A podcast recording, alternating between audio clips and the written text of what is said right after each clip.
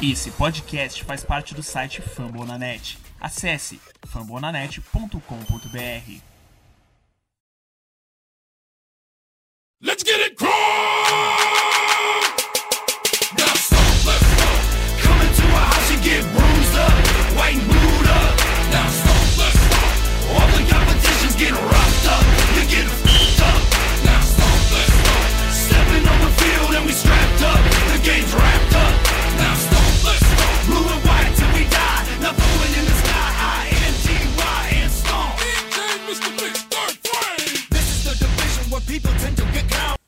Fala pessoal, mais Coach Brasil aí, nosso podcast que fica Fambonanet. Vocês já me conhecem, meu nome é Pia, lá no perfil Coach BR no Twitter. E pra fazer esse episódio aqui comigo eu tô com o Lucas, E aí galera, como é que tá? Tudo tranquilo? Coach. E aí, pessoal, tranquilo? A participação aí da, da Carol, Carol Vale. É, e hoje a gente vai falar um pouquinho aí de algumas especulações durante a semana, é, no Colts e troca do Dorset. Também sobre é, esse jogo de segundo Começando hoje, é um assunto aí que surgiu, cara. É, logo entrevista aí coletiva. Suposto não, foi entrevista coletiva depois que o Pagano se mostrou muito irritado com o time no geral. O time todo precisava trabalhar pra, pra falar da sempre dele. Que chamou atenção o Dorset.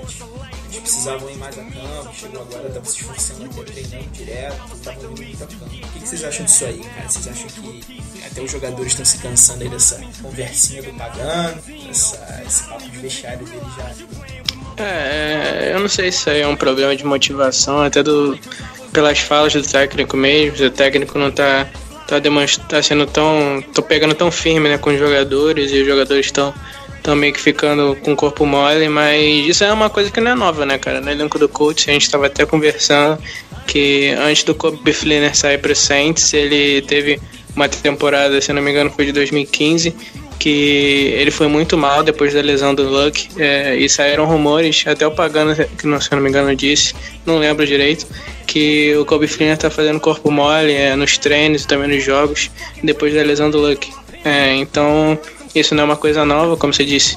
É, dessa vez, Moncrief e o Dorset foram dois jogadores que foram citados pela imprensa e o Pagano também não negou que ele ele falou que o Dorset era um, era um jogador, um dos jogadores que é, não estava menos estava vendo, né? E, então isso também não é coisa nova em relação ao Dorset. Então eu acho que eu acho que é culpa do Pagano um pouco também, é, por não pegar firme com os jogadores, é, ser muito leve, né? Um treinador meio soft assim que não é um cara que é muito bravo coisa do gênero. E às vezes o treinador precisa ser um pouco.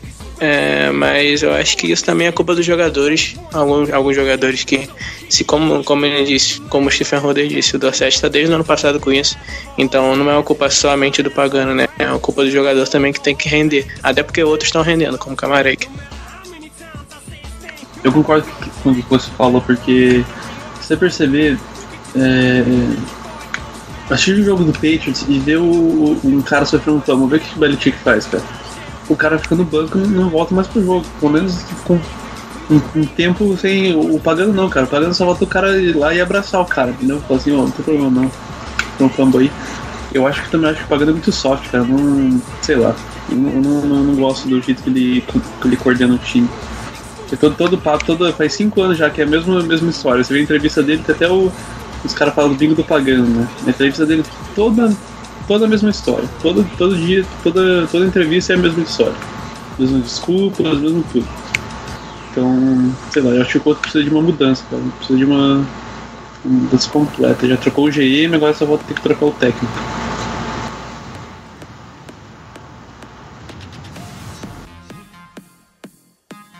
Eu ia até perguntar pra vocês, cara, se com o Grigson, mas pelo visto, é, o Grigson também é um cara muito querido, aí o Pat McAfee, nosso aí, é um dos principais críticos dele, né? E pelo visto, acho que Pagano também tem uma parcela de culpa aí. né? Sim, sim. É, até porque o Pagano tá até mais presente no vestiário, né, cara? É, e como o Stephen Roder falou, e agora tá sendo noticiado também, O Dorset ano passado já tava com esse tipo de comportamento, né? De corpo mole, essas coisas. E o Grigson tava lá e esse ano o Grigson tá fora, o Bellard. E o Sal Pagano que continua e ele continua com isso, né, cara? Então eu acho que não é uma coisa muito do GM. Eu acho, eu acho que até desse caso é uma culpa maior do jogador, porque qualquer técnica que você esteja jogando, é, você tem que render, não importa. É, se você quer ser um, um grande jogador na NFL, você tem que se esforçar todos os jogadores que viraram estrelas aí se esforçaram muito para isso. É, então acho que Dorset ele só tá fazendo isso, só tá prejudicando ele próprio, né? Porque isso é uma coisa ruim para a carreira dele. É, mas eu acho que isso não tem muito a ver com o Grigson até por causa disso, né? Porque ano passado ele estava e esse ano ele não está e o comportamento continua o mesmo. É, o Dorset parece que ele tá dando corpo mole desde, que ele, desde quando ele entrou, né? Desde quando um dia depois do draft ele parecia que ele tava ficando corpo mole, porque falaram que ele, as expectativas que tinham pra ele até agora nada, entendeu? Nem, nem, nem metade. E questão do Moncrief, quando ele joga, você vê, quando ele joga, ele vai bem. Ano passado ele, ele jogou nove jogos ou oito jogos e teve oito touchdowns, certo? Uhum. E. É. Cara, eu não sei se. É difícil dizer se esse negócio de lesão é tipo um pouco de corpo mole, entendeu? Não sei, cara, não consigo explicar. Porque. Cara, se eu fosse jogador na NFL, eu ia querer jogar todo jogo, entendeu? Tipo assim. Uhum. Agora. É difícil falar, cara. Tipo, eu não, não, não sei. Não, não tô lá pra saber, sabe? Mas. Esse negócio, essa história de corpo mole em todo, qualquer esporte, cara, vai sempre ser uma, uma incógnita. Nunca vai ter como provar nada, entendeu? Sim, sim. É, até porque, como você, como você falou, né? A gente não tá lá dentro pra saber, né? E pra mim não faz muito sentido esse comportamento do Moncrief, até porque esse ano é o ano de contrato dele, né, cara?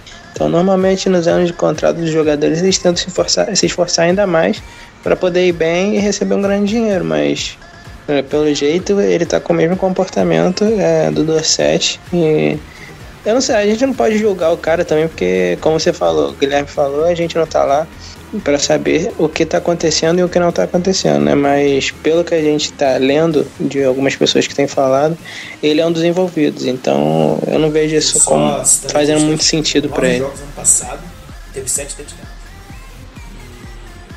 eu acho que até o Lucas já falou é, durante essa temporada toda, quando o Camarim que até foi contratado, ele reclamou pra caramba na rede social, é, disse que ia mostrar o valor dele.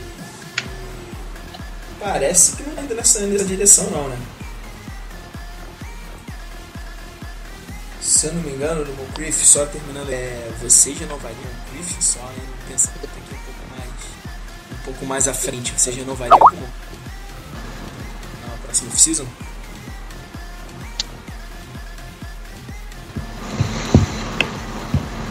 Cara, eu. Eu renovaria. Sabe, pensando na, na última. Voltando ao assunto um pouco, eu também não sei se esse negócio de corpo mole também não pode ser por causa da pre-season, o cara não quer se machucar. Porque a gente vê, cada, cada. Todo ano tem sempre uma. Algumas lesões que os caras ah, se machucou na pre-season. O Jorge Nelson, dois anos atrás, se não me engano. Primeiro jogo. Então também não sei se pode ser isso. Em questão de renovar com, com o Moncrief, cara, eu renovaria sem, sem pensar, porque a gente viu ano passado sem ele, cara, a nossa red zone não tinha um cara ali pra, pra, pra lançar, entendeu? Porque o T.Y. não é, não é, não é receiver de, de red zone. O Moncrief é o, é o cara ali. O Luck sempre olha pra ele primeiro na red zone do que qualquer, outro, qualquer outra pessoa. Sim, sim, eu concordo com você. Eu acho que eu renovaria também. É, a gente tem que ver, né, cara, como que ele vai ser na temporada, é, se ele vai se machucar de novo. Mas a questão não é nem ele ir tão bem ou tão mal. É, a questão é que a gente não tem muitos jogadores do estilo dele ali, né, cara? É o nosso corpo de wide receivers. A maioria dos jogadores que costumam ir bem nos últimos anos pra gente é, são jogadores é, baixos né, no corpo de wide receiver. E ele é um jogador diferenciado pra gente, que a gente não costumava ter. em anos passados. É, ele é um jogador alto, muito bom na red zone, como o Guilherme e o Davi já falaram. Ele teve sete touchdowns em nove jogos, então é uma marca bem impressionante. É, se ele tivesse jogado todos os jogos, possivelmente passaria dos 10 touchdowns. Então ele é um jogador que tem um potencial gigante, né, cara? É, eu, eu sou muito fã dele pessoalmente. Eu gosto muito do, do, jogo dele, eu gosto muito da presença dele na red zone. É, ele não é um jogador que costuma dropar muitas bolas, então também. E eu, eu vejo ele com grande potencial, mas ele tem que ele que tem que ver esse potencial dele e se esforçar cada vez mais, né, cara? É, fazer tratamentos aí com as lesões que tem sendo um problema recorrente dele. É, então, acho que se ele conseguir se manter saudável, se esforçar nos treinos, é, estudar, é, ver tapes, é, essas coisas, cara, eu acho que ele tem um potencial gigante, tem tudo aí para ser um grande parceiro pro T.Y. no futuro. Você acha de repente, e que deve ser mais envolvido aí no ataque sim.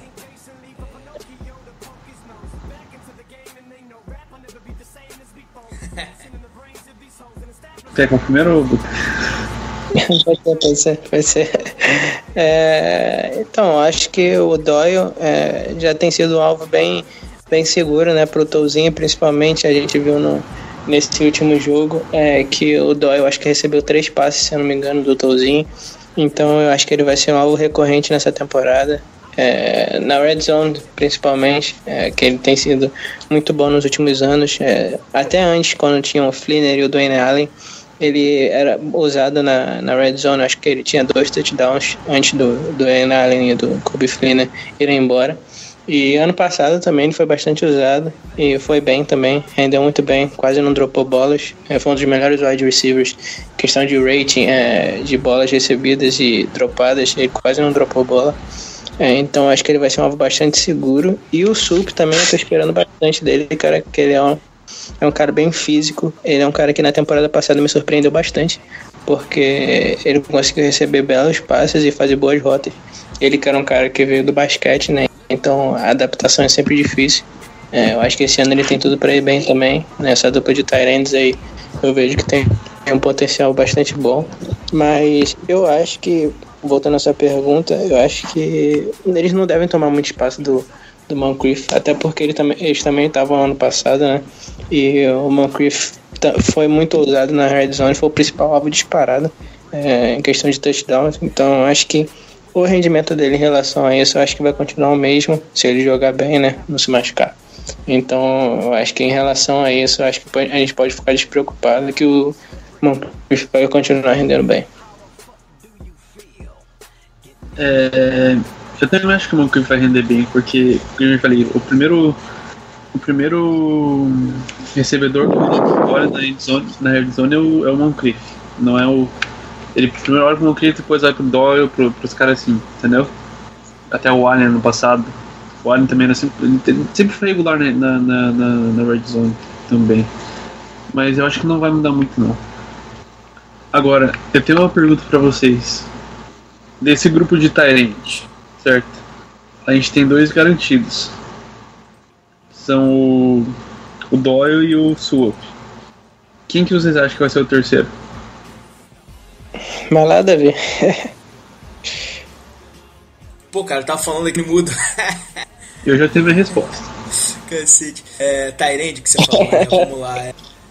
Quem se destacou no último jogo? Brandon Williams. Talvez seja ele que. Uma... Essa vaguinha, cara. É, então, é, como o Davi falou, é, o Brandon Williams se destacou no primeiro jogo. Mas nesse segundo jogo também, o Daryl Daniels, um Tyrant que é undrafted, ele teve algumas recepções também, ou uma recepção, não me lembro. Mas eu sei que ele teve pelo menos uma recepção. Então, eu acho que o Brandon Williams é mais usado em questão de bloquear, né, cara? É, então, acho que é mais provável que ele seja o terceiro Tyrant, porque ele bloqueia melhor e tem mais experiência na NFL como bloqueador. E até porque nossos dois Tyrants principais não são aqueles bloqueadores natos, né? Como o Dwayne Allen era também. É, o Doyle é um cara mais de receber passe e o Sulp também. É, então acho que o Brandon Williams deve ser o terceiro, até porque ele bloqueia melhor que os outros dois. Hum, acho que só por isso mesmo, mas o Daryl Daniels tem, tem bastante potencial também para ser entrar ali, talvez no, no time, acho mais difícil, mas no practice squad ele deve ficar. Ca- Cara, eu não, não me surpreenderia se eles ficassem com quatro tridentes, até porque eles usam como fullback. Uhum. Então, eu também seria o Williams e essa quarta vaga, essa suposta quarta vaga aí seria o de, de algum desses só- undrafted aí. Mas eu não acho o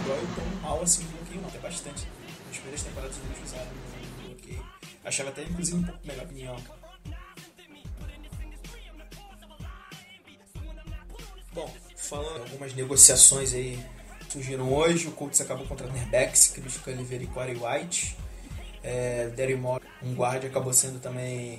Foi pros waivers e sair dos waivers vai acabar indo pra IA. Aí podem se ajudar um os cornerbacks aí, reservas do Colts, sofrendo até agora aí nessa. Cara, o Culliver ele é bem experiente, né? Ele já foi escolha de. Ele foi escolha de terceira rodada, se não me engano, em 2011. É, 29 anos, ele é bem experiente. Ele passou. Ele foi draftado pelo 49ers. É, 49ers. Ele foi pro Redskins ano passado, ele tava no Dolphins. Cara, ele, eu acho que ele pode ser um bom. Não, vai, não vou dizer bom, mas ele pode ser um regular é, cornerback 3 ali depois, depois do Quincy Wilson e do Vontae Davis, né? É, eu acho que vai ajudar até pela experiência dele. E os números deles não são, não são tão, tão ruins, não. Ele tem 143 tackles, 7 interceptações, 36 passes é, defletados e 2 fumbles. Agora, o Corey White, ele tá desde 2012 na NFL, mas nunca se firmou em nenhum time. Ele já passou pelos Saints, Cowboys, Cardinals, Bills, Jets e agora tá no Colts. Então, não sei se dá pra esperar muita coisa dele não. Acho que vai ser mais pra um. pra um. pra essa preseason aí, mas não sei, pode surpreender. Até porque os números dele também não são tão, tão, tão ruins assim. Apesar de ele ter passado por seis times, ele eu acho que o melhor time dele foi no Saints, a maior campanha dele foi no Saints quando ele, tava em- quando ele foi draftado. Ele tem 161 tackles, um sack, 22 passes defletados, 6 interceptações e 2 fumbles forçados. Então são duas boas adições aí e vamos ver se vai dar certo. É, sendo bem sincero, não conheço muito dos dois. É, o Chris, o Chris Culliver, é, eu acho como, como o Guilherme já falou, é um cara mais experiente. É, então ele deve brigar ali pela posição de cornerback 4 ou 5, quem sabe. É, ali atrás, disputando ele com o Tevin Mitchell ou, ou Christopher Milton, esses caras. É, o Davis, eu também, sinceramente, não conheço muito, é, mas pelo que o, que o Guilherme falou, é, é um jogador que consegue bastante interceptações, principalmente no Ele conseguiu seis interceptações, né? Isso é uma coisa que o Bellas tem falado muito nas entrevistas, o Pagano também, que eles estão investindo muito nessa questão de é, conseguir interceptações e fumbles, é, forçar turnovers, né? Que nesses dois primeiros jogos até que foi, foi bem nisso, né, cara? É, apesar do coach ter cedido muitas jardas, ele acabou indo bem nessa questão de forçar turnovers. É, no primeiro jogo conseguiu uma interceptação lá depois do passe desviado do Vontae Davis, o John Simon conseguiu interceptação. E nesse jogo agora contra o Cowboys, o John, o John Simon também é, conseguiu defletar o passe e o, o Vontae, eu acho mesmo, que recuperou o fumble. Então, eu acho que são, é uma estratégia aí para a defesa, já que a defesa não tem muita qualidade, é forçar mais nessa questão de turnovers. Então, é, eu acho que são jogadores que vão, devem ajudar aí na rotação, mas eu acho que não vão ver muito tempo de jogo na temporada regular. É, o Corey White ele tá machucado, se eu não me engano, porque ele saiu dos Jets agora. Não sei se ele tá machucado. Uhum. Mas ele também jogou de safety nos últimos anos aí, então é um jogador versátil pra secundário. É, eu falei, falei Davis, mas é White, perdão. Cara, é até porque esse corpo de cornerbacks, é, o Harrison também, é, variavelmente ele acaba perdendo teco, ele é sempre queimado, cabeça limpa. Eu não vejo eles assim em condição de, tipo, uma necessidade assim entrar e darem conta do. Vamos ver se agora pegando um pessoal mais experiente, se tiver obviamente uma necessidade, eles possam ir bem, cara. Quem vocês acham aí que você deveria ser o outro cornerback Davis? Quincy Wilson direto assim ou É, eu acho que a princípio deve ser o Melvin mesmo, é, o segundo cornerback. É, até porque ele jogou ano passado e ele foi até uma grata surpresa no passado, que ele foi bem seguro ali na posição. É, mas essa posição de cornerback 3 aí pra mim tá bem disputada. É, o TJ Green entrou, a gente vai até falar mais tarde é, sobre o jogo. Não, não comprometeu muito assim. É pro primeiro jogo como, como cornerback a gente não pode pedir muito, né, cara, também. Mas pelo que ele jogou não foi tão mal. E o Quincy Wilson, que é um cara que eu gosto muito pessoalmente, é, é um cara que é bem agressivo na linha de scrimmage, cara bem físico e que também fez uma bela jogada no jogo. Então, se eu fosse para escolher, eu escolheria é, Quincy Wilson aí como terceiro cornerback. E se ele for bem nesse jogo de agora, é, não sei se ele vai jogar, né? Sofreu uma lesão. Mas se ele for rendendo ao longo da temporada, eu acho que eu colocaria ele como cornerback 2 ali no lugar do Melvin também. É o rookie, né, cara? Então ele deve melhorar bastante aí ao longo da temporada. Cara, se fosse eu, já colocaria ele como CB2 já no começo da temporada. Porque. Porque. Beleza, ele vai sofrer. Primeiro jogo. Ele, ele tá. Se não me engano, ele já tava jogando como CB2, né? Com. Com o Vontae Davis. De um lado e ele do outro. Porque ele só vai aprender. Cara, os caras. Ele só vai desenvolver se botar eles no fogo, entendeu? Porque se ele jogar de QB3, querendo ou não, de CB3, querendo ou não, a hora que ele for pro CB2, ele vai ter que desenvolver de qualquer jeito. Uma hora ou outra ele vai ter que. Ele vai ter que desenvolver, entendeu? Então eu já ia, já ia colocar, já colocaria ele como CB2, até porque ele mostrou um bom potencial. Eu gostei muito dele, cara. No jogo contra o Lions, é, tudo bem. Teve duas recepções ali, uma foi o TD e a outra acho que foi uma recepção antes. Foi meio que falta de sorte dele, porque a, a, a coverage estava muito boa. E, cara, ele tem muito potencial, entendeu? E até acho que ele vai ser ele é nosso futuro cornerback 1 do nosso time. Então, já coloquei ele agora. A posição mais complicada, né? mais complicada, então é muito difícil, como o Lucas falou. Nesse ponto também vai ter problema de adaptação. Melvin, pra mim, é um bom reserva. Para ser titular, acho que já é um pouquinho de forçação de barra. Mas conhecendo, pagando, não nada ele começar com Melvin ou até TJ Green, cara. Do, sobre ele no episódio passado, que outro passe fortalecido, justamente explorado esse ponto de eficiência dele. E, enfim, mas eu acho. Próximo assunto aqui é a troca de uma coisa. Bom, o próximo assunto nosso aqui é que surgiu no último sábado, a possível troca do Dorset. Acho que a gente tinha falado dele aí, é, foi colocado à disposição aí, negociação. É, e você, queria saber de vocês, você acha que alguém é, esse negócio para por alguma liga como o Dorset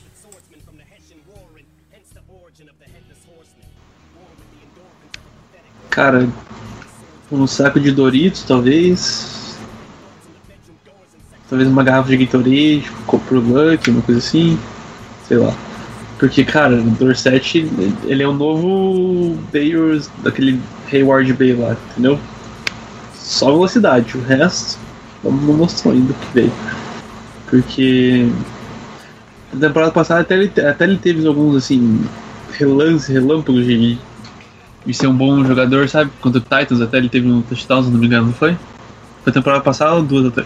Sei que teve um, ele fez o game winning contra o Titans, mas, cara, fizeram todo um hype para ele que que sinceramente não, não, não sei não sei porquê, porque falaram que ele ia ser que ele era igual ao T.Y. Hilton, até possivelmente melhor que o T.Y., não sei o que, mas até agora nada, entendeu? Então, não sei, cara, não sei o que o podem conseguir com uma troca, não sei, uma escolha de quinta, quarta rodada, talvez, até, talvez nem isso. Não, não sei. É. Cara, é até isso que eu ia perguntar para vocês, é só terminar de tudo.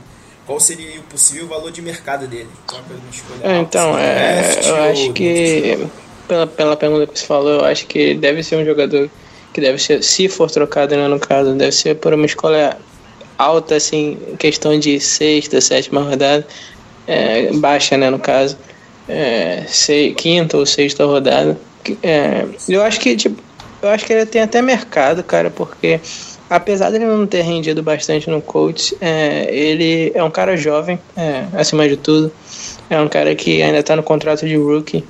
É, e ele é um cara que tem uma velocidade muito grande, né, cara? Então, em, em alguns ataques, é, os técnicos podem ver ele como uma arma boa, né? Apesar dele não ter rendido aqui. Então eu acho que a gente pode conseguir alguma coisa por ele. Até outro jogador, um, um jogador de defesa, eu vi muita gente falando que o Bill estava interessado em trocar o Red Raglan, linebacker que eles draftaram é, na segunda rodada, se eu não me engano, no draft de 2016. Que ele é um cara que eu gostava muito no draft. E pelo, pelo que parece, ele sofreu com lesões temporada passada, é, que era a temporada de rookie dele. E nessa temporada ele, como o Bill está querendo trocar todo mundo, né? Já trocou o Sam Watkins e tá trocando muita gente. Até o torcedor, já, coitado. Sim, sim. É, já tocaram o Sam Watkins e o cornerback Ronald Darby, se eu não me engano.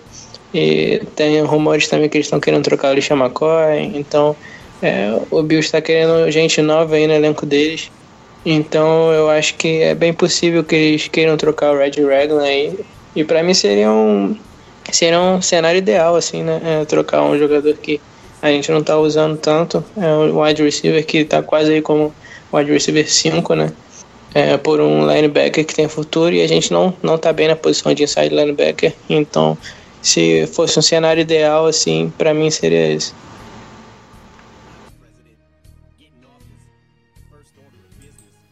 É complicado. Um negócio como o Rag toparia também, tem muito potencial. Acho difícil alguém querer jogador assim que não seja um exemplo do Raglan. Não vai ter tanta chance nessa temporada. Uma escolha aí de. Vai, melhor das hipóteses, uma terceira rodada. Aquilo é enorme, assim. Você tá dando do Dorset, nossa, se, se, o, ó, se o. Você dá o nome do nosso GM, cara, o Ballard. Se o Ballard conseguir uma escolha de terceira rodada pelo, pelo Dorset, cara, eu vou daqui, da onde eu moro, que eu não vou falar onde que é, porque senão o pessoal vai começar a me odiar.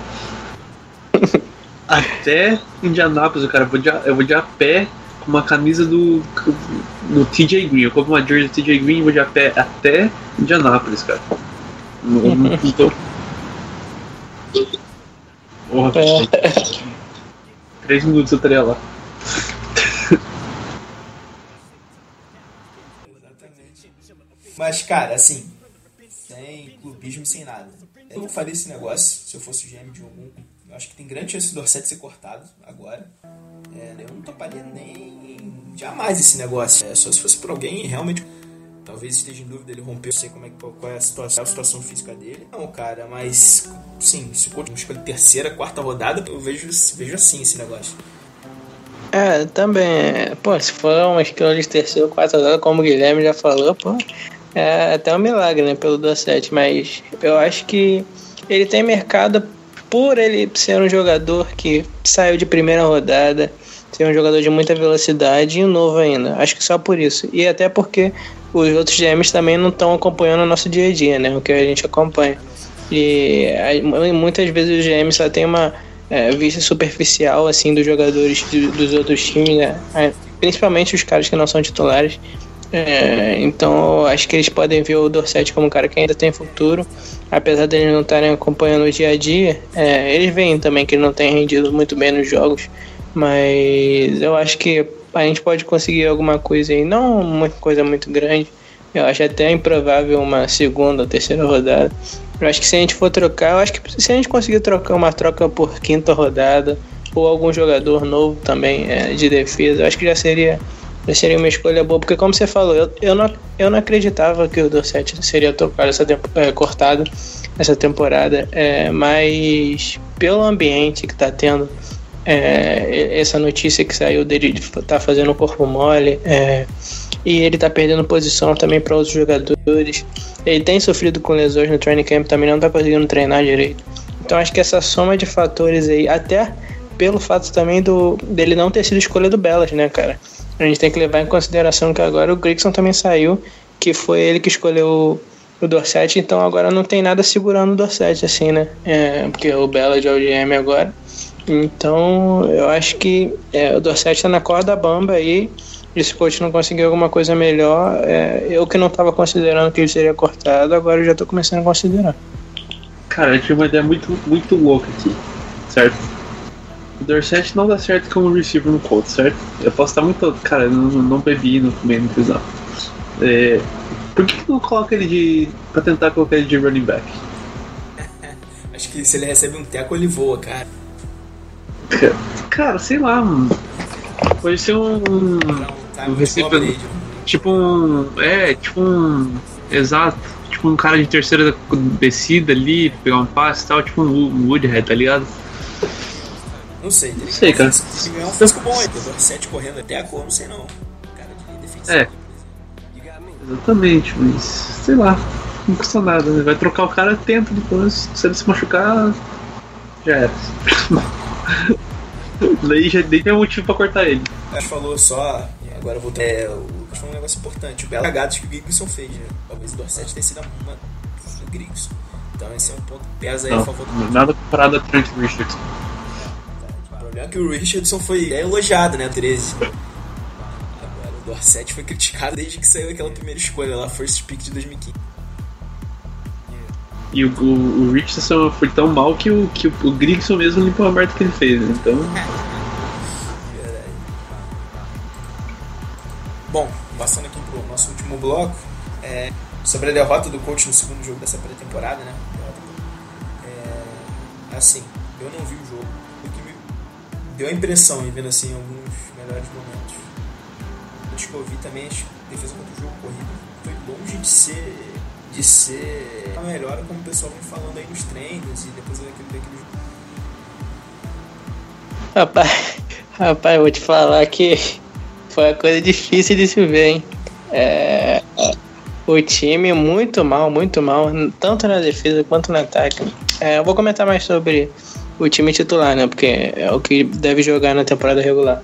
É, os times titulares, é, acho que se não me engano, começou com, com o Cowboys com a bola. É, eles tiveram uma falta logo no retorno e começaram da linha de 5 jardas é, do campo deles. É, então eles tinham que percorrer 95, 95 jardas né, até chegar no touchdown. E eles fizeram isso em menos de um minuto.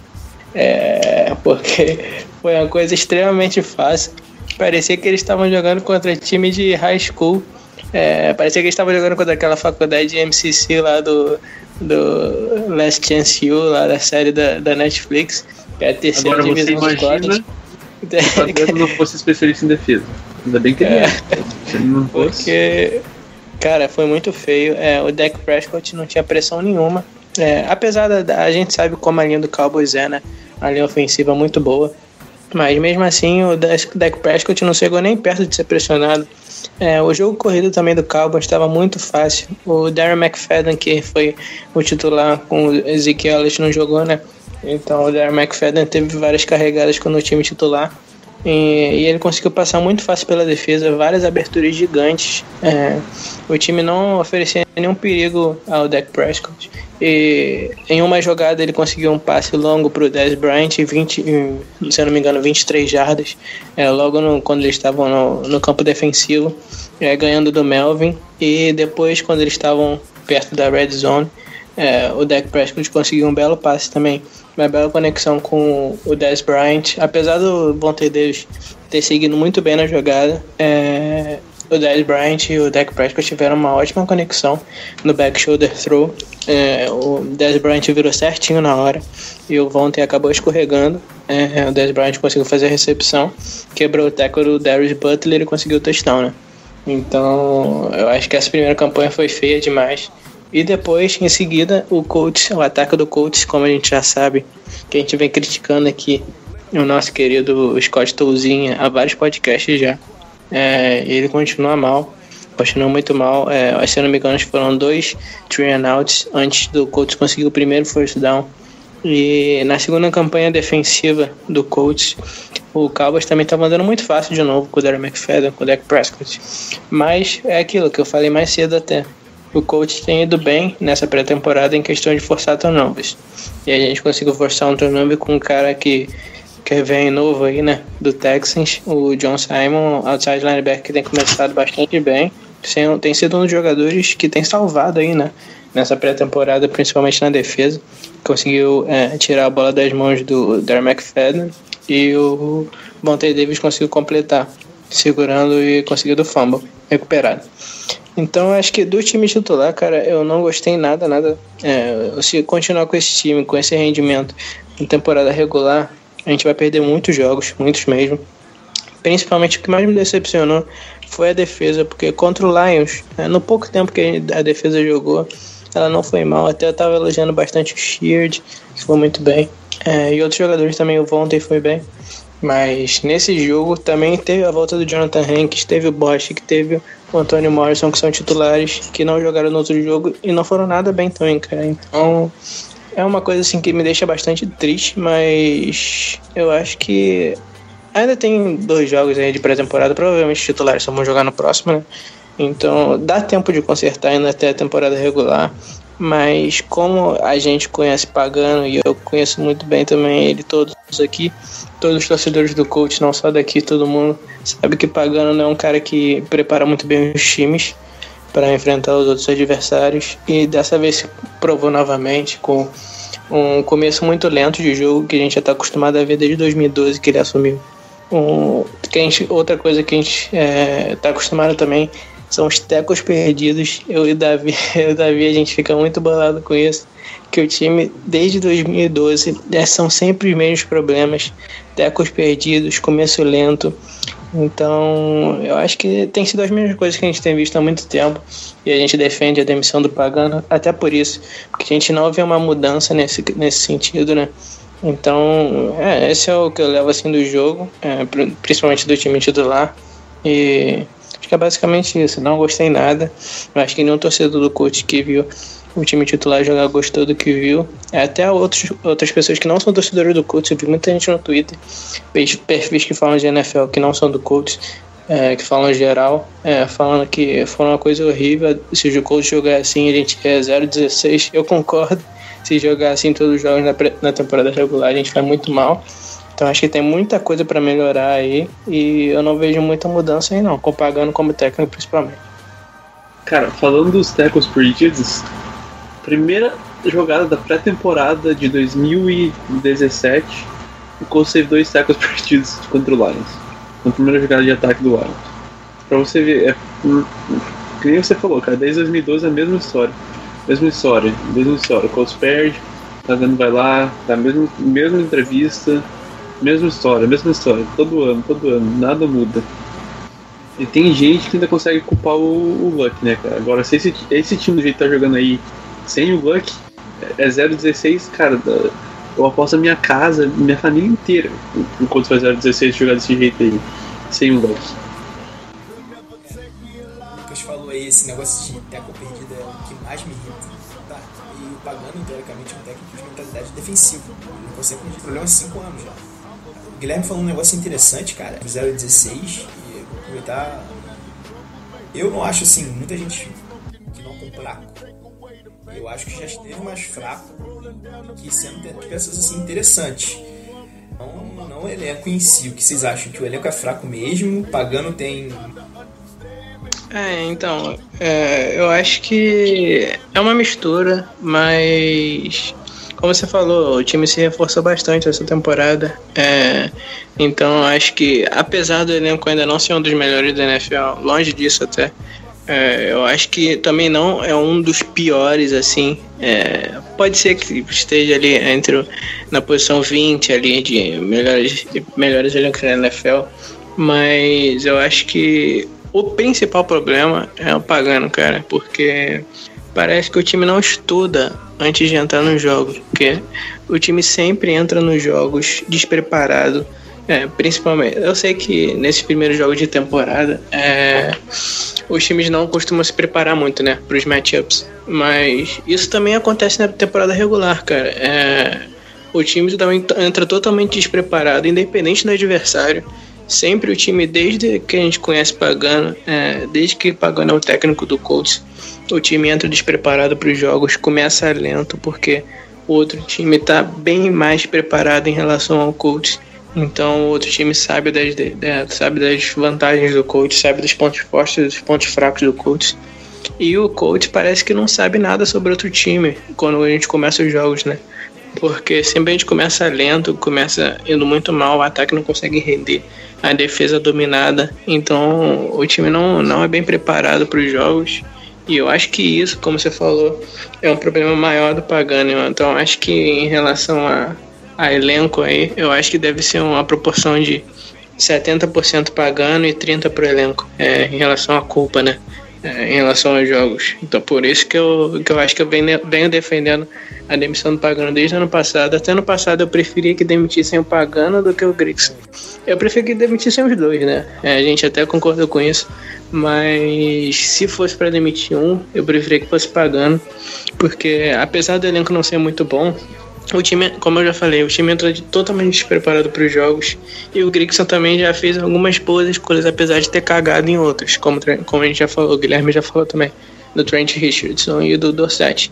Então eu acho que se, se, se tivesse que escolher um, até ano passado que o Grixon também estava, eu preferiria o Pagano mesmo assim. É, por essas coisas que eu já falei e eu quero que demita ele enquanto antes, porque eu não aguento mais esse cara. Cara, esse ano pra mim não tem desculpa. Se não for bem, não, não, não tem desculpa. Ano passado tinha desculpa, não tinha, não tinha gente boa na defesa, não sei o que. Cara, esse ano não tem desculpa. Tem o Hooker aí, que é um dos melhores safeties da, da, da, da classe, não for o melhor. Tem o. Fizeram é, o Hankins, Bostic, Simon, Sheard não, não tem desculpa pagando pra defesa não ir bem, cara. Não tem. A única desculpa que vai ter vai ser o pagando, falando que não sei o que ele vai falar. Então, cara, se não for bem esse ano, não tem, não tem desculpa. Esse ano não tem desculpa. No passado até não tinha, nossa defesa era bem fraca em questão de talento, mas esse ano não, não tem a mínima desculpa pra não ir bem. Uhum. E parece que até ele tá sentindo um pouco disso, né, cara? Um pouco da pressão. Que eu, porque por algumas entrevistas que eu tenho, que tenho visto dele recentemente, até depois desse jogo de, de domingo, de sábado, perdão, é, ele tem falado muito cabisbaixo e tentando é, botar um fogo no vestiário para ver se os jogadores começam a render. Mas ele tá, parece que tá até triste, cabisbaixo com, com o desempenho do time. Então acho que ele tá sentindo um pouco disso também. Ele tá sentindo que esse pode ser o último ano dele. Então eu espero que seja, né, cara? Porque, como a gente vem falando aqui há anos já, dois, há um ano, é, eu acho que ele não serve para ser o técnico do coach. E, e nem da. Eu não, eu não, não, não quero que nenhum outro time da NFL tenha um técnico desse. É, ele é um cara de gente boa, é, ele é um cara bacana, é um cara que, que recuperou do câncer, né, cara? Que é uma coisa. Uma, lutou contra o câncer, que é uma coisa bastante boa. É um, ainda bem né, que ele conseguiu se livrar dessa coisa. Mas é, ele, como técnico da NFL, a gente tem que falar que, é, em questão de futebol americano, e ele, como técnico da NFL e técnico do Colts, não tem feito bom trabalho nem perto disso. Então, eu não torço pra, pra, pra que ninguém vá mal ou coisa do tipo, até porque a gente torce pro Colts, né, cara? Então, eu quero que o Colts vá muito bem essa temporada e a gente chega no Super Bowl ou algo do gênero. Mas como a gente conhece ele, conhece o trabalho que ele tem feito há cinco anos já no Colts, é, a gente sabe que isso não deve ser muito possível e ele deve, deve espera, né, pelo menos que ele seja demitido. Acho que desse ano vai ser difícil passar. Cara, pra você ver, a única vez que o Colts teve uma defesa que foi, vamos dizer, top 10, que foi em 2014, a gente chegou na, na final da, da IFC. Então. Uhum. É, o problema é defesa, cara. Porque o futebol americano é um jogo de defesa. Quem fala, ataque ganha jogo, defesa ganha campeonato. É, cara, é só você ver o Patriots, né, cara? Eles é, têm um dos melhores quarterbacks da história, Tom Brady, mas também uma coisa que tem sido o diferencial deles tem sido a defesa, né, com o Belichick, que ele tem sempre colocado uma defesa excelente em campo, apesar dos jogadores não serem jogadores renomados. É, ele, como técnico, tem feito os jogadores renderem muito bem. Então, apesar do Tom Brady ser um dos melhores quarterbacks da história, ele também tem ao seu lado uma ótima defesa que ajuda ele a ganhar muitos títulos, né? Então esse é um diferencial dele em relação a outros jogadores como Drew Brees e Peyton Manning, que não tiveram uma defesa ao seu lado para auxiliar a ganhar vários Super Bowls e chegarem muito longe. Então eu acho que o defesa, defesa é fundamental né, na NFL. É, só você ver que o Broncos também chegou um Super Bowl só com a defesa e ganhou um Super Bowl só com a defesa praticamente, porque o quarterback deles era o Brock Osweiler que, e o Peyton Manning também, mas ao longo da temporada eu acho que o Brock Osweiler jogou mais jogos, então apesar do... e também o Peyton Manning quando jogou não foi muito bem, então a defesa carregou principalmente o volume. carreira, pior temporada da carreira dele. Então, eu acho que você, se você quer ganhar hoje na NFL, você precisa ter uma defesa boa. E Pagano não tem, não tem conseguido colocar uma defesa boa no coach há muito tempo. É, nunca conseguiu, né? Quando a gente conseguiu, como o Guilherme falou, no máximo foi ali é, décima primeira ou décima colocada ali em jadas cedidas algo do gênero. Então, eu acho que o coach precisa de uma mudança aí urgente, cara. Tem aquela estatística de Luck, sempre que o Luck teve uma defesa que temporada, acho que em 16 ele nunca perdeu um jogo. E você falou uma parada interessante do Belichick, cara, porque o Belichick é forte. E ele acabou, acabou tendo sucesso, chegou longe, a gente perdeu o final de conferência, perdeu o Super Bowl pro Giants de novo. A ser aquele técnico do lado defensivo como era lá no início do Patriots. E, cara, você falou aí, pagando, acho que como, é, talvez até como ele é treinador defensivo, ele é um cara que como treinador defensivo, apesar de que esse daí o, com o Ravens talvez tenha sido mais por conta do talento que ele tinha lá. Se me dá um Ray Lewis e um Ed Reed, cara, eu sou. Eu também, também sou bom. Exatamente. Exatamente. Aham. É, já foi, se eu não me engano, treinador de secundária, e backers de secundária, se eu não me engano, em outros times. É, mas aí, a defesa do coach nunca tá preparada para uma trick play, cara. É absurdo. É, no jogo de sábado, é, o cal- que coach ficava pela linha defensiva do coach viu o que aconteceu, os linebackers é, tiravam a sintonia da defesa, é, até que ele, ele é muito ruim. Teve sucesso nesse tipo de jogada também. É, parece que sempre o coach entra despreparado para os jogos. É, o elenco melhorou bastante para esse ano. Vamos lá. Linha defensiva e promissora. Secundária está renovada com Vontae Davis e com esse Wilson de um lado, como titular. E lá você tem e Sil Gaddis, um baita safety também. É, talvez o corpo de forçado até na próxima off-season do draft. Aí você vai para a linha defensiva. Tem potencial para melhorar essa linha defensiva, igual que terminou na temporada passada. Corre wide receiver, já fazendo um grupo sólido. E running back, tudo bem, tá é um cara bom pro futuro. Ou seja, eu não acho que do Colts assim essa essa varda que o pessoal fala. É, mas eu acho que com um trabalho decente pode, por exemplo, com tranquilidade nessa EFC que a gente sabe que não é Sim, sim. É, eu voltando a falar aqui do jogo, parando de cornetar, apagando um pouco. É, tiveram alguns pontos importantes, é, como o nosso queridíssimo Marlon Mack, que foi um dos poucos pontos positivos desse jogo aí, talvez o único ponto positivo. É, que ele foi o primeiro jogo dele, né, como jogador da NFL, como jogador do Colts. É, ele teve três corridas explosivas aí para mais de 10 jardas. Teve a última que foi para mais de 20 jardas, que ele deu um, um juke, né, que falam que é um drible é, pro lado e deixou o jogador do Cowboys falando, falando sozinho. É, depois ainda conseguiu se manter bem firme para ganhar mais jardas. Então eu acho que ele é um jogador que tem muito futuro. É, eu já quero ver mais, mais, mais jogadas com ele, mais ele ganhando mais carregadas nos próximos jogos. Que eu tô bastante confiante com ele. É, é, eu espero que, que outros jogadores também tenham mais, tenham mais snaps também, como o Quincy Wilson e o Malik Hooker, que eu espero que eles consigam se recuperar das lesões, né? Quincy Wilson saiu do jogo, apesar de ter feito uma ótima jogada antes de sair, é, numa, numa terceira descida, que o, o quarterback tentou um passe pelo meio, um slant, e ele foi muito bem, é, conseguindo desviar o passe, mas depois ele saiu com uma lesão no joelho, então ele deve ficar fora um tempinho aí. É, e o Malik Hooker também que deveria voltar ao treino hoje, se não me engano, hoje que a gente está gravando segunda-feira. Ele deveria voltar ao treino hoje, mas não voltou.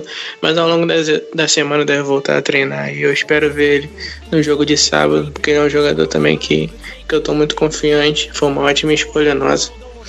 Então acho que dos pontos positivos que a gente tem para tirar do jogo, é, no caso o único ponto positivo foi o Marlon Mack. Ah, é, mais um ponto positivo foi o Stephen Morris, que foi muito, muito, muito bem quando entrou.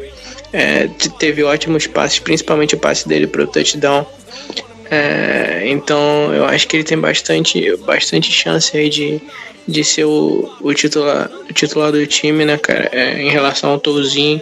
É, eu, até pessoalmente, não sei vocês, mas eu prefiro ele ao Touzinho. Principalmente no que ele mostrou ano passado na pré-temporada e esse ano também.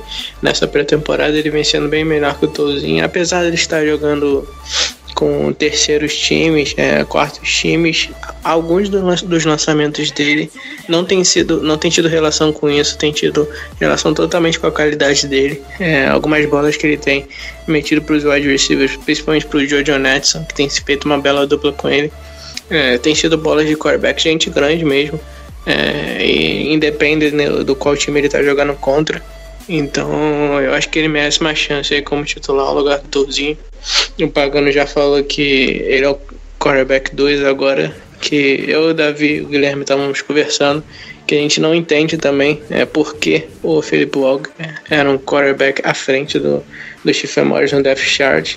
É, a gente não entende isso, é, e nem os torcedores do Colts fora daqui também entendem.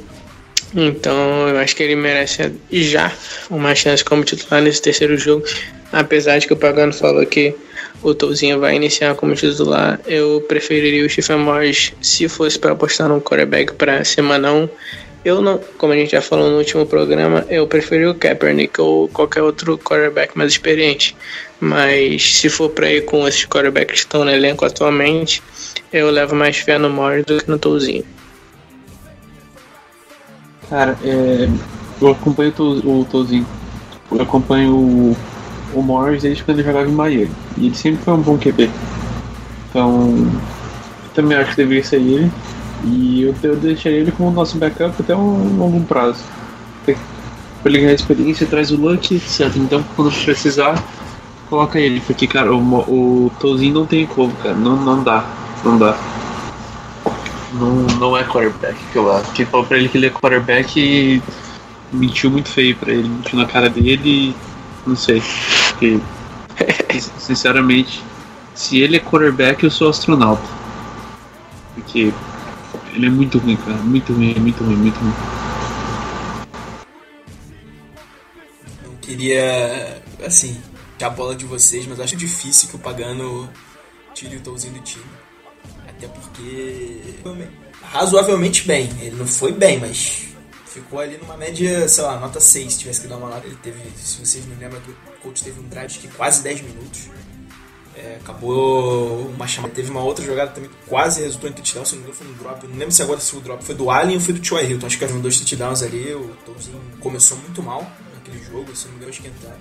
Talvez por isso o Pagano tanta consideração aí, eu acho que ele vai acabar é, e é interessante, cara, sobre, sobre o Touzinho, o que vai tirar algumas jogadas, é, simplificar um pouco, porque tem muita jogada assim de quarterback sair do pote, principalmente por causa da força física do Lush. Plantadão, eu acho que talvez aí simplificando ele. Não vou dizer que ele vai bem, mas vai ter é, passe também de média distância, não ter, não ter que soltar tanto o braço. E agora um palpite aí que o Lucas tem, o Jojo Netson. Eu tô com um palpite do Quan Bray do Roster, ele fica com vaga de. Com, provavelmente aí quinto de receiver. Tô com esse palpite. Você também, esse aí já tô contando fora do baralho já há muito tempo. É. Tá... É, eu, eu ainda acho que o Bray fica com a vaga, apesar do Jojo Netson tá indo muito bem. É, são, eles são jogadores ali que brigam diretamente, né? Porque o Jojo Netson também retorna bem o, a mesma posição que o Bray e eles fazem o um papel de wide receiver ali às vezes quando precisam também, né? Então são caras que brigam diretamente aí pela posição. Mas eu acho que ainda o Bray, com a experiência que ele tem, é, eu acho que ele deve ganhar essa posição aí. É, apesar de que eu quero ver mais do Jojo Netson nesses dois últimos jogos, é, para saber, né, com certeza. É, mas no pior dos casos, se o Jojo Netson não ficar no, nos 53, ele deve ficar ali no Practice Squad deve ter outras chances ao longo da temporada regular. Esse que é um cara que tem bastante futuro e tem que ter tem rendido bastante com o Stephen Morris até. Então eu espero muito que ele tenha mais chances aí nesses próximos jogos. Só lembrando pessoal, semana que na nossa previsão aqui de hot no final da temporada, uma semana depois quando sair o roster final de 53 jogadores. Né? E sábado tem um importante assim. Sábado gente vamos dizer assim que é o jogo mais importante da pré-temporada. A gente lá na casa deles no Redfield. Você sabe que a gente vai perder, porque no torcida a gente não ganha, nem que eles coloquem o. Nem com o kicker de quarterback a gente vai ganhar. Cara, Steelers e Cowboys a gente não ganha de jeito nenhum. Não importa quem seja, cara. Não, não sei o que acontece. Cara, o pessoal das antigas aí É. Thiago. Chargers também. É, Enfim, espaço aí agora galera, pra vocês pro. Ah não, antes a Carol aí. Das aqui dela sobre o Truquentil, participação lá da Carol Vago. É, é, como a gente já falou desde o episódio passado, a gente tem um WhatsApp sobre o Colts, se quiser mandar a gente, é só mandar mensagem lá pro, pro de qualquer um show. Fala pessoal, aqui é o Davi de novo. E agora eu tô aqui para conversar com a Carol. E Carol, já quero abrir te perguntando o seguinte: essa suposta especulação aí de que alguns jogadores do coach estariam fazendo corpo mole no training camp.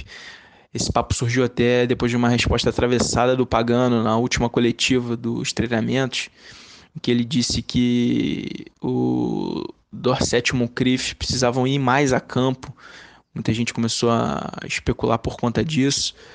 É, já é um indício de que até os jogadores já estão fartos dessa conversinha do Pagano, desse papo dele de vestiário.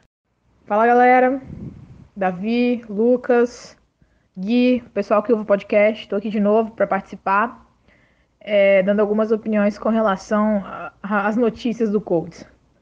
Bom, primeiramente com relação a, a essas indiretas que o Pagano deu com relação a corpo mole do elenco, mais especificamente com relação ao Philip Dorsett e o Dante Moncrief.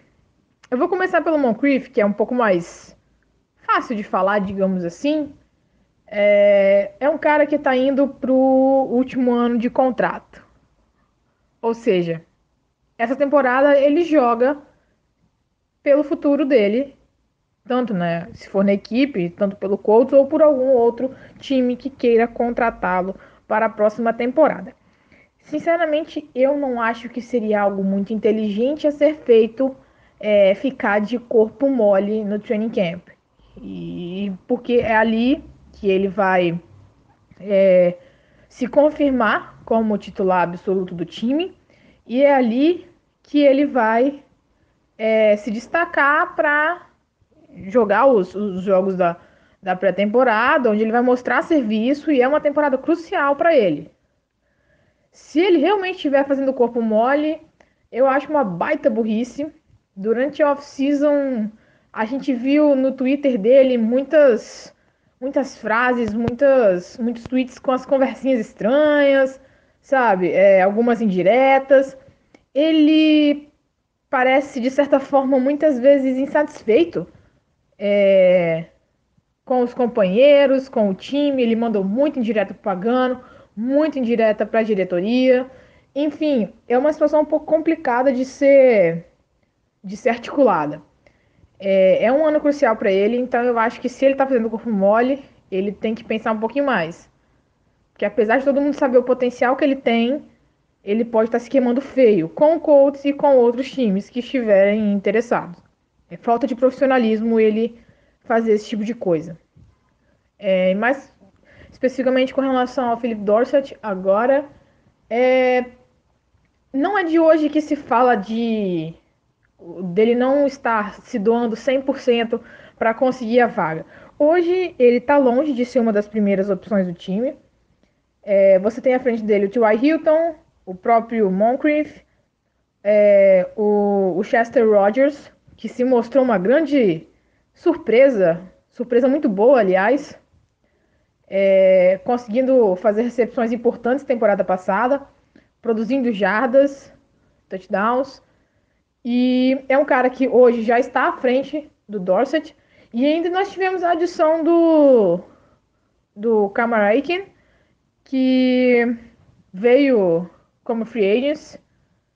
É, ele perdeu um pouquinho de espaço ano passado, né, no Ravens, mas é um cara bom, é um provável alvo para Red Zone. Tem, tem como mostrar serviço, tem certo talento.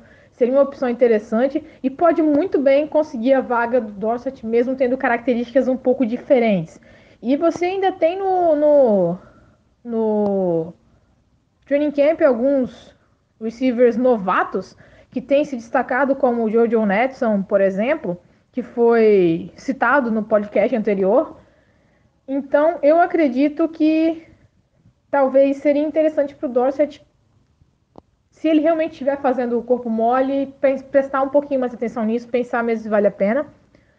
É, eu acho que se eles, se ambos estiverem fazendo isso, é bobeira, é burrice, é falta de profissionalismo acima de tudo.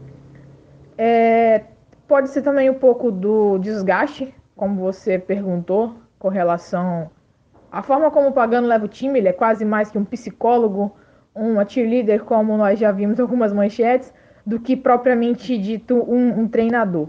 Então, eu acho que é isso é, com relação a essa questão do comportamento dos dois. É, aproveitar para continuando no papo aí de Felipe Dorset. No último final de semana ele acabou sendo colocado aí pelo Colts como disponível para uma troca. É, queria saber de você, como é que você vê essa troca? Você vê com bons olhos por tudo que ele fez até hoje pelo time e o que você acharia uma troca vantajosa por ele? Só uma escolha de draft, buscar algum time interessado que esteja com problema de recebedores? Queria saber de você aí é, qual negócio seria o mais vantajoso ou melhor para o Coltão da Massa. Com relação a essa possível troca do, do Philip Dorset, independentemente do que fosse oferecido, se fossem jogadores ou se fossem, fossem escolhas do draft, eu trocaria.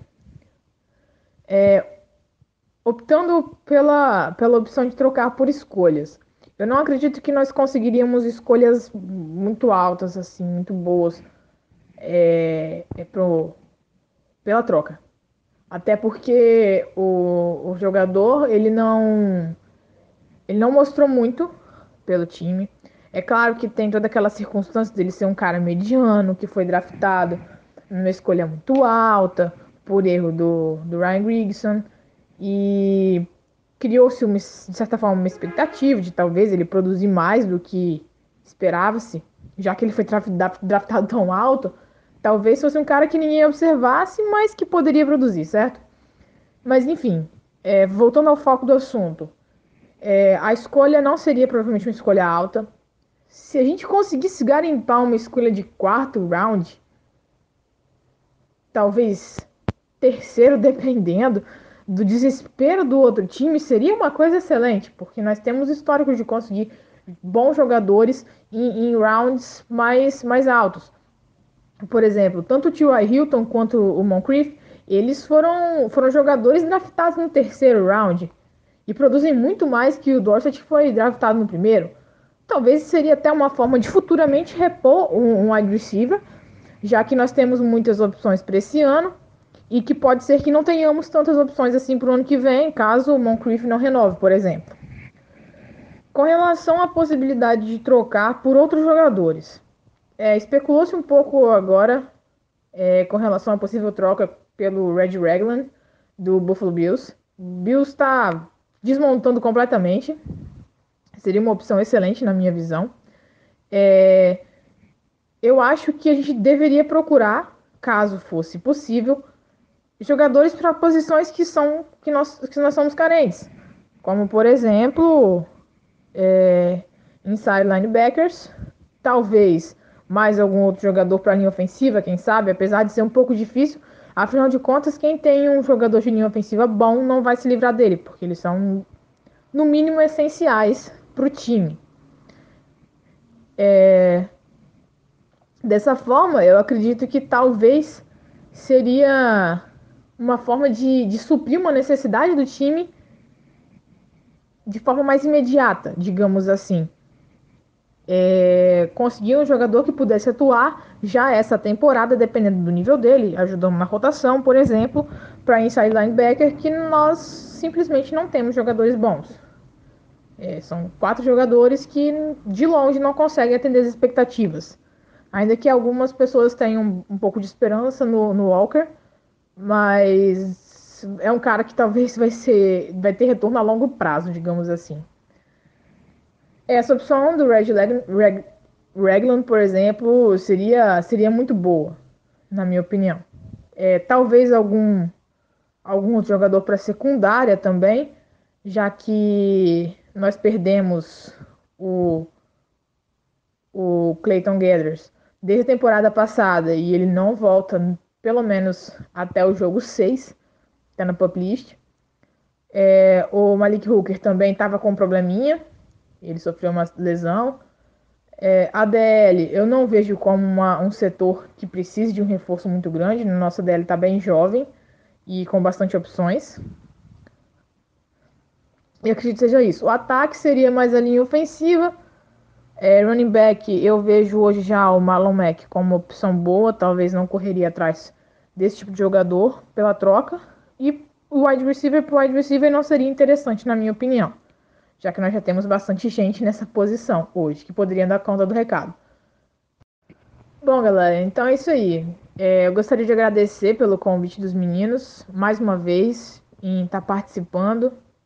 Infelizmente, não consegui participar da, da, da gravação simultânea com vocês, é, por motivos pessoais aí, mas próximo podcast farei o possível para estar junto de vocês.